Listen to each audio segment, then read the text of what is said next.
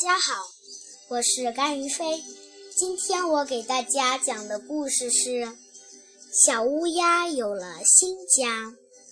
一天，乌鸦妈妈匆匆忙忙飞回来，说：“孩子，快收拾东西，我们马上搬家。”小乌鸦说：“妈妈，我们为什么要搬家呀？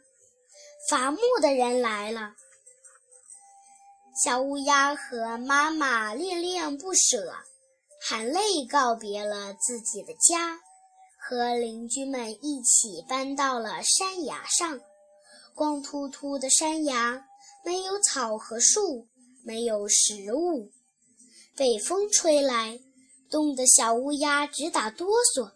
大家的生活十分困苦，小乌鸦很想念自己的家。一天，小乌鸦悄悄地飞去，它想看看原来的家。它在空中盘旋查看着，咦，怎么找不到位置呢？小乌鸦揉了揉眼睛，它不相信这是真的。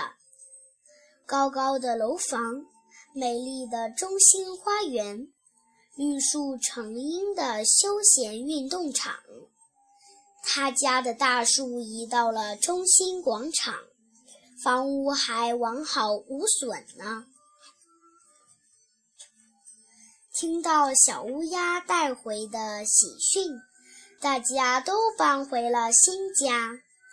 在新家里，小乌鸦与邻居们每天唱着快乐的歌，小朋友们在树底下做游戏。人类和鸟成了好朋友。谢谢大家，我的故事讲完了。